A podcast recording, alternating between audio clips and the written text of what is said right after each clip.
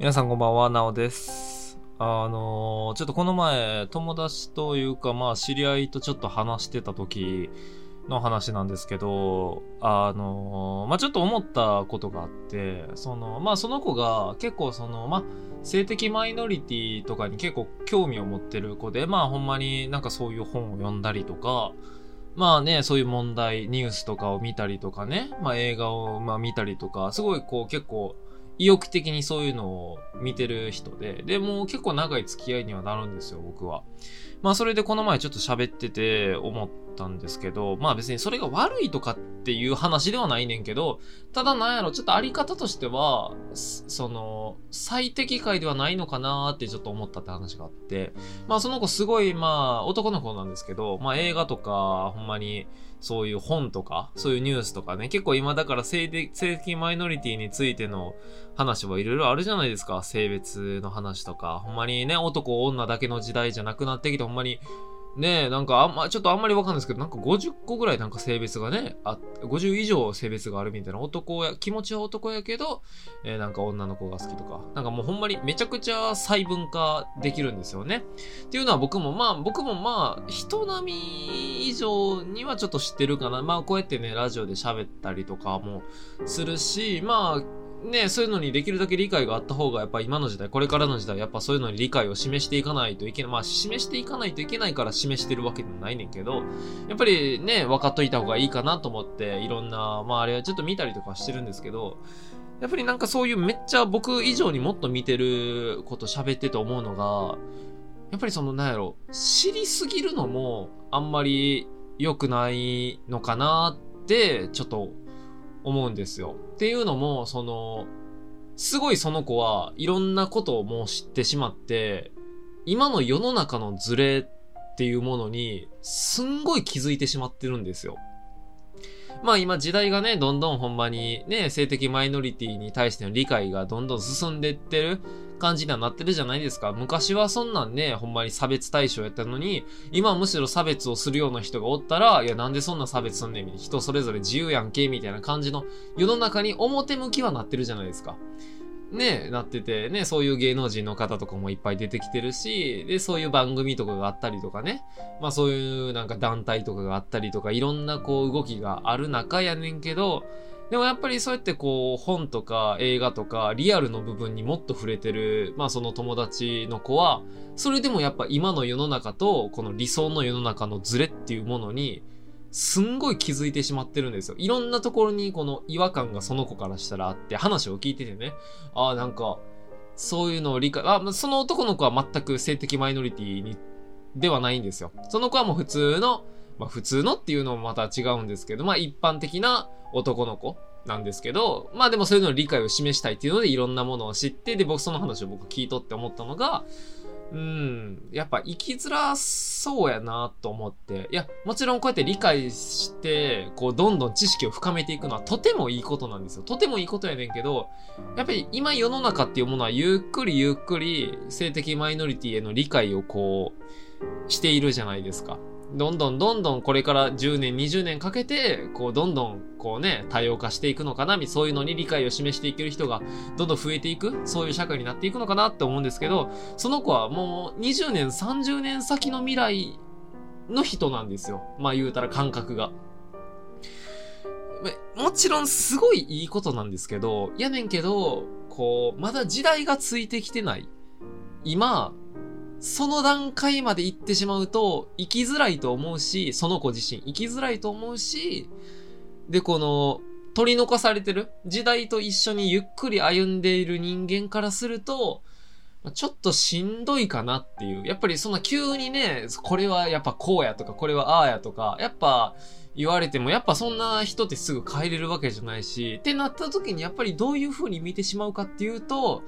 まあちょっと、異分子じゃないですけど、やなんかちょっと、なんかすごい意識高い人やなって思われるじゃないですか。難しい話ですけど、うん、っていうところを考えると、あんまりね、何でもかんでもこう知識を深めて、こう世の中に違和感をいろいろ持って、これはダメだ、これはこうしないといけない、これはああじゃないといけない、これはなんでこんなこと言ってるんだっていうのも、またそれはそれで、まあ、自己満じゃないけど、なんか、ねえ、自分だけが先行っちゃってる感じっていうものは結構お互い息苦しいような気はするなっていう印象があって、まあこれ別に性的マイノリティだけに言える話じゃないんですけど、何でもかんでもそうやけど、やっぱりね、うーん、例えばほんまになんか僕やったらバスケやってたんですけど、バスケのチームとかで、キャプテンだけがもうめちゃくちゃうまい。もう全国大会の全国選抜みたいなのに選ばれるレベルで、他はもう普通の、えっ、と、高校生の部活動、レベルやった時に、やっぱりちょっとそれってチームのまとまりとして多分悪くなると思うんですよ。それがほんまにね、この、市大会とかで、なんか選抜、市大会で一番強いやつみたいなやつが、え自分のチームのキャプテンやって、まあほんまに、あいつすごいなーって、でもなんかあんなになりたいな俺らもみたいな感じでチームはまとまるかもしれんけど、一人だけ抜きん出てこうね、全国選抜に行くやつみたいな。で、そいつが、俺はこんだけ頑張ってるからお前らもついてこいよみたいに言っても、どっちが響くやろっていう。うまさ的に言ったら全国大会の方がうまいからあれやけど、でも、なんか自分との距離感的にもそのかけ離れすぎてると逆にその、いや、お前はそれはセンスがあるからそんなこと言えるけど、俺らは普通やからさ、みたいな感じになりかねへんくないですか？まあなんか、感覚といえばそんな感じと言いますか、やっぱ今の時代っていうものがゆっくり進んでる以上、こう、前を引いていく人っていうのは、それの2、3歩先を言っとけばいいのかなって思うんですよね。やっぱある程度その一般人との今の時代を生きる普通の人の感覚を残しつつ、お前らの気持ちもわかるって。やけど、も、もうちょい頑張ってみいひんかみたいなぐらいの、死体会ぐらいのキャプテンの気持ちでおった方が、ちょっとその、ね、ついていく身こう、教えをこう人間としても、そっちの方がこう、身近な人間としてやっぱ捉えれるから、身近な人でもそういう風に考えてる人がおるんやって思えるから、なんかそっちの方がいいのかなって、個人的にはね、それはもちろんそうやって理解を深めるのはとてもいいことなんですよ。それは大前提として、それを否定してるわけじゃないんですけど、うん、でもなんか、は、かけ離れすぎると逆にもうちょっと話理解できんくなっちゃうじゃないですけど、そんなに敏感じゃないとあかんのとか、自分の感覚のとこには全くない感覚の話をされてしまうと、あちょっと難しいなってなるなっていうのが個人的にはあったので、まあ、ねほんま人それぞれ感じ方は違うんですけど、僕としてはなんか、そう思うからこそ、僕がもしそういう風になったら、ちょっと、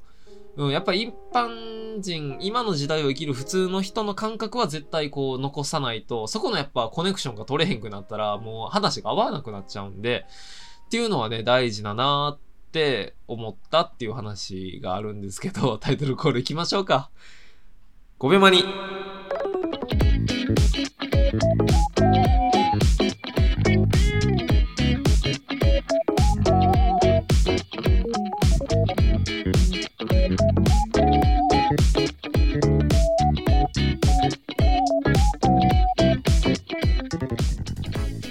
改めまして皆さんこんばんは、なしいたことなおです。この番組はですね、広告スキップ待ちの5秒間、そんな無駄時間に費やすくらいなら僕のラジオを聞いてくれをコンセプトに大学生写真家のなしいたが雑談に花を咲かせるラジオでございます。えー、本日もどうぞ5秒のまりまりよろしくお願いいたします。お願いします。早速、ちょっとね、お便り読ませていただこうかなと思います。お便りが来てますので、はい。えっ、と、ラジオネームチーズケーキさんからいただきました。ありがとうございます。初お便り失礼します。なおさんがツイッターで、かぐや様は小倉スタイが好きという発言をしていて、思わず私もですと思い、そのままお便りを送らせていただいております。どのシーンが好きとか、誰が好きとか、もしよろしければ、かぐや様トークをしていただけると嬉しいです。よろしくお願いいたします。ありがとうございます。あのー、まあ、かぐや様小倉スタイっていう漫画がね、あるんですよ。まあ、僕すごい好きで、漫画全巻持ってるんですけど、まあ、アニメもね、今ちょうど終わったんかな。アニメ3期までやってて、まあ、たか、えー、たか言うたけど、えっ、ー、と、新作のアニメもやるな、アニメ4期もやるんかなって感じで、まあ、今すごい結構盛り上がってるけど、でも、知らん人は知らんみたいな。その、ワンピースとかね、なんか、呪術廻戦とかそのレベルではない。まあそれが一流っていうかその一級一戦やったらまあ第二戦第三戦ぐらいにおるかぐや様小倉スタイっていう、えー、漫画があるんですけどまあ確かに僕あのツイッターでねあのかぐや様小倉スタイが好きっていうツイートを、えー、としてまあそれを見てくれた、えー、チーズケーキさんが送っていただいてるってことでまあ、ちょっと紹介していいですか？あのね、あの、知らない人は、ほんまにちょっと、ぜひ読んでほしくて、まあ僕、いろんな漫画、いろんなアニメを見てるんですけど、割と5本の指には100作品以上僕見てるんですよ。漫画アニメなんか足したら。100作品は確実に見てて、で、中でも、どの、いろんなことを総合して考えたときに、5本の指、まあ、10本の指には確実に入る。5本の指は結構、あーっていう、まあ、ほんまに5、6位ぐらいに入るかなっていうところの、まあでもそんぐらい僕はすごい好きで面白いなって思う漫画で、まあちょっとね、あの、まあまあ好きなシーンとか誰が好きとかも話するんですけど、まあ知らない人のために一応なんとなくの説明をしようかなと思うんですけど、まあ、このかぐや様を告らせたいっていうのが、まあ、天才たちの恋愛頭脳戦っていう、まあ、サブタイトルがついてて、まあ、何の話かっていうと、あの、高校生の話なんですよ。高校生の周知院学園っていう、まあ、ほんまにあの、将来の総理大臣とか、ほんまに財閥の人とか、まあ、ほんまになんか、日本をこれから背負っていくような、大金持ちの娘、息子たちが、えー、通う、もう、お嬢様学校みたいな。まあ男の子ももちろん通ってるんですけど、まあほんまのエリート学校みたいな。頭もめっちゃいいし、みたいな学校なんですね。で、まあそこの、えっ、ー、と、生徒会長と副会長がいまして、その生徒会長っていうのが、えー、白金みゆきっていう男の子。で、副生徒会長がこのかぐや様を告らせたいっていう名前の通り、えー、篠宮かぐやっていう。まあだからその、この生徒会の、えー、副会長が一応ここのヒロインであり、えー、この生徒会長の白金みゆきが、えー、っと、なんやろ、メインの主人公にはなるんですけど、まあ、この二人の、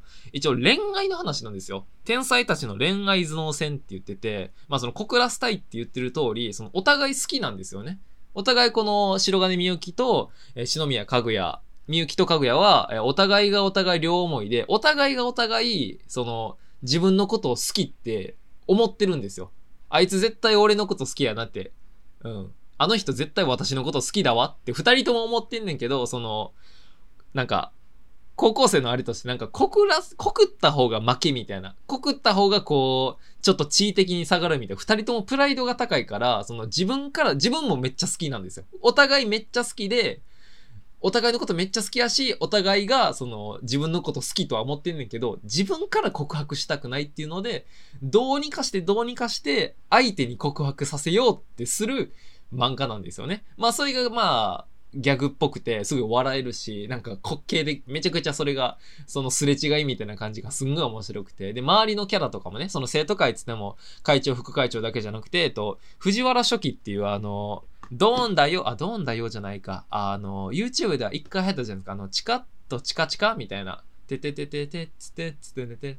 周知院学園、うん、みたいな。周知の事実、みたいな。みんな、え、っと、生徒会でポクポクポクポクポクポクポみたいな。あれのキャラなんです。あれのアニメなんですよ。うん。藤原、あれは藤原初期っていう生徒会の初期をやってる、まあ、ムードメーカー的なキャラでめっちゃおもろいんですけど、藤原初期も。とか、まあ、えー、会計の石神会計とか、監査の、えー、っと、飯野美子とか結構生徒会は5人ぐらいいるんですけど、まあそんな感じで周りのキャラも面白くてっていう。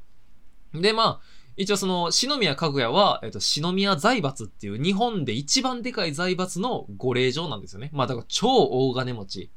の、えー、ご令嬢で、逆に白金みゆきはめちゃくちゃ貧乏やねんけど、えっ、ー、と、学力テスト、全国学力テストで1位取るぐらいの、えー、努力家で秀才なんですよ。っていうので、まあほんまに貧乏やねんけど、みたいな、頑張る。で、篠宮客は逆にめちゃくちゃお金持ちで、みたいな。まあそんななんかアンバランスな感じとかも結構面白くて見てて。まあそういう漫画なんですよ。で、まあそれでまあ恋愛が絡む回とかもあって、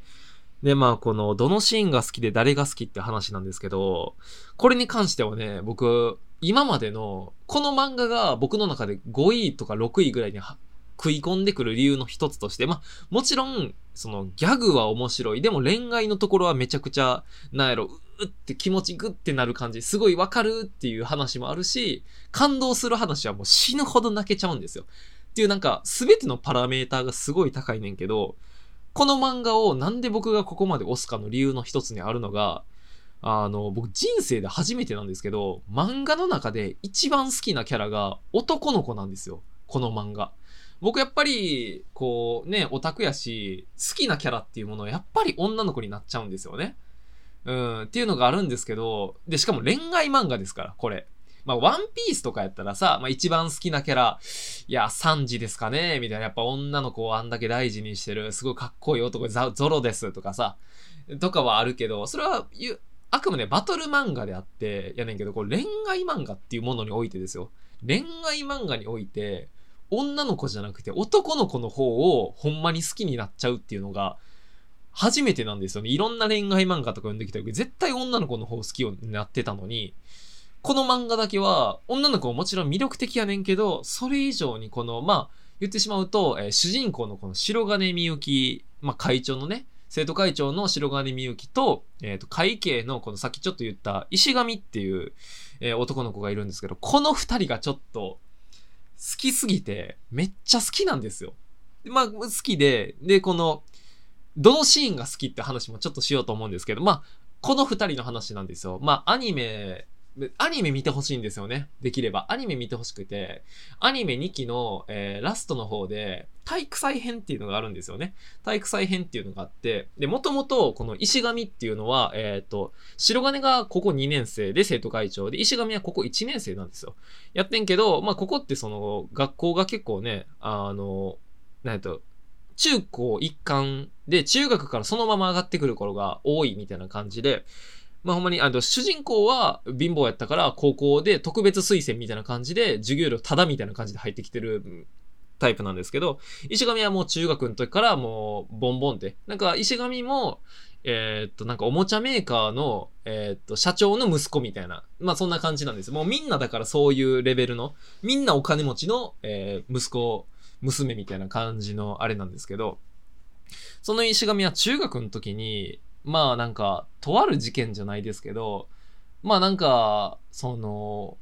女の子を殴ったじゃないけど、まあなんか、付き合ってるカップルがいて、もともと中学の時に石神のクラスで。で、その女の子は石神が好きな女の子やったんですよ。でもその子が他の男の子と付き合って、それはいいと思っててんけど、その男の子が、その、その女の子の、まあなんか、ハメ撮りみたいな写真とかをこう撮って、なんか他の人に流そうとしてるところを見ちゃうんですよね。そこで。知っちゃうんですよ。その自分の好きな女の子が他の子と付き合ったのは別にまあそれはまあその子が幸せならみたいな感じでよかったんけど、その付き合った男の子がまあその女の子を遊びとしてしか見てないっていうものを知っちゃって石神は切れるんですよね。切れて、このみんなの前でそれをばらそうとするんですよ。こいつはほんまに悪い奴やからこんな奴と付き合うなって。石神すごい正義感の強い奴なんで。って言うんですけど、なんかその男の子の策略で、いやいやいや、みたいな、お前がそれをやったんだろうな、その、その、石神はあんまり人気がないんですよね。逆にその男の子、その相手方の遊んでた男の子っていうのはすごい人気な子やから、その男の子は俺はやってないよ、みたいな。こいつ、こあの、俺の彼女のこと好きだからこんなこと言ってんだよ、みたいな感じで言ったらやっぱみんなも、周りのみんなも、石神キモみたいな感じになって、石神は不登校になっちゃうんですよ。もう学校来れへんくなっちゃって。で、その彼女やった女の子にももうなんか近づかないでみたいな泣きながらそんなこと言われて。でも石神は心が壊れちゃって、で、俺はその、なんやろ、なんやろ、正義じゃないけど、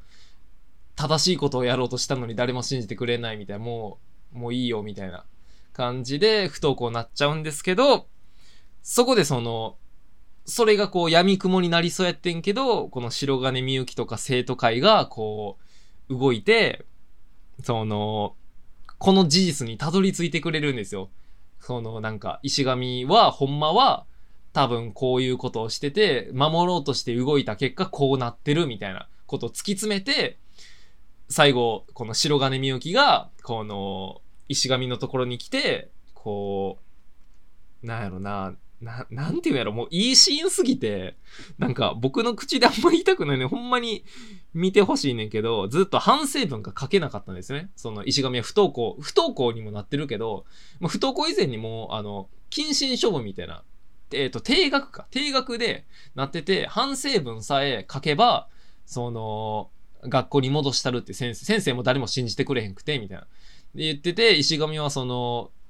反省文を書こうとすんねんけど、どうしてもそれが書けんくて、自分がその、悪いことした、守ろうとしただけやのにっていう思い。で、どうしてもその、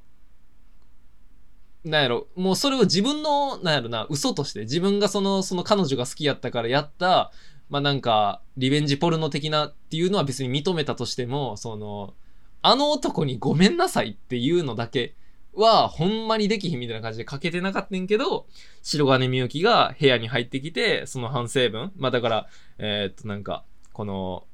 一連の流れっていうものを、俺は、俺たち生徒会で調べたら、石神は悪くないものとして考えてるけど、これは正解かどうかみたいな感じで言ってくれて、石神は泣いちゃって最後に、だとしたら、お前が書くべき、書くべき反省文はこうだろうつって、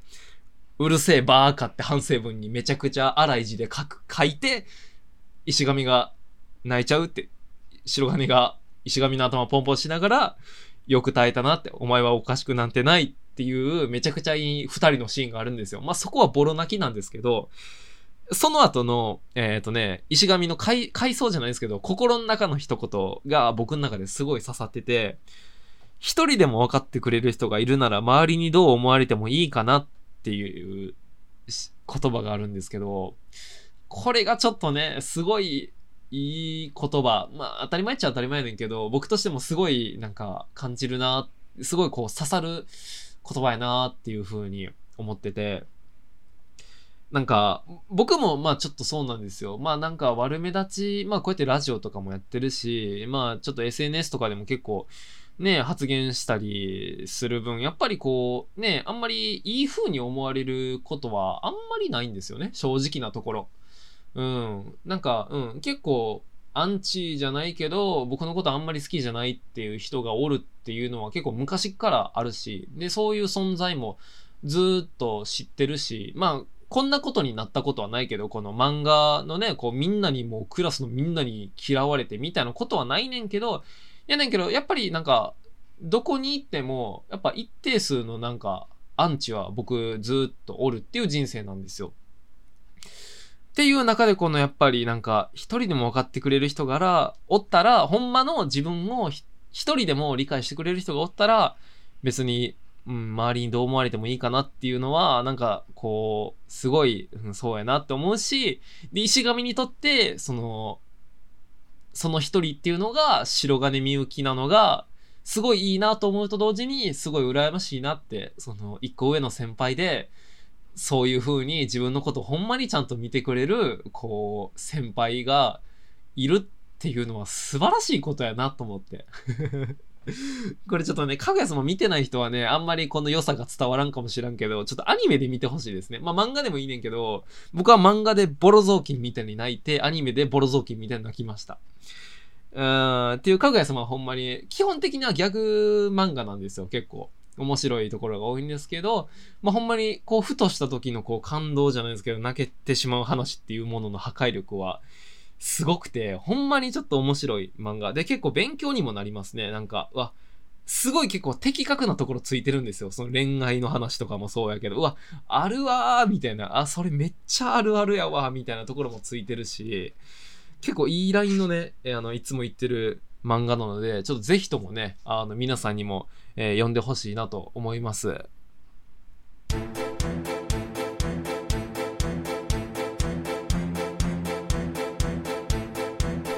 ごよまにエンディングです。えー、本日も5秒のまにまにありがとうございました。ありがとうございます。皆さん聞いていただいて。すいません。やっぱね、自分の趣味の話とかなるとね、楽しくなっちゃうんですけど、僕が楽しくなると、反比例的に聞いてる人楽しくないかもしれへんな。結構コアな話というかね、あの、知らんと、こう、分かち合われへん話って結構ね、難しい。だからって、でもみんなが分かるように説明したら、こう好きな人は、いや、その薄い話いらんわみたいになるし、結構ね、難しいラインでラジオをやってるんで、もうぜひともね、もう皆さん僕と同じ道を辿ってほしい。みんなもう僕が話す話は全部理解できるようになってほしいので、それとあの漫画とかは、えー、進撃の巨人、えー、かぐや様告らすたい、恋と嘘、ワンピース、化け物語、リゼロぐらいはちょっとあの見といてください。はい。僕その辺すごい好きなんで、あの喋りたいので。うん、ワンピースの話とかもね、ちょっと久々、第2回でやったんですけど、ちょっと久々またね、ちょっといろいろ結構情報出てるじゃないですかっていう話もしたいので、うん、呼んでください、皆さん。はい、っていうのがありますけど、えー、っと、いつも通りお便りですね。えー、っと、メール送っていただきたくて、5byomani.gmail.com 5秒マニ at gmail.com まで、送っていただきましたら読みますんで、そちらの方もよろしくお願いしますっていうのと、えー、ツイッターですね、ユーザーネームが、えー、at 5byomani、5秒マニって調べていただいたら多分出てくると思いますんで、えー、そちらの方もね、えー、フォローしていただけたらね、嬉しいので、お願いしますっていう感じですかね。はい。ということで、えー、本日も5秒のマニマニ第25回ありがとうございました。ありがとうございました。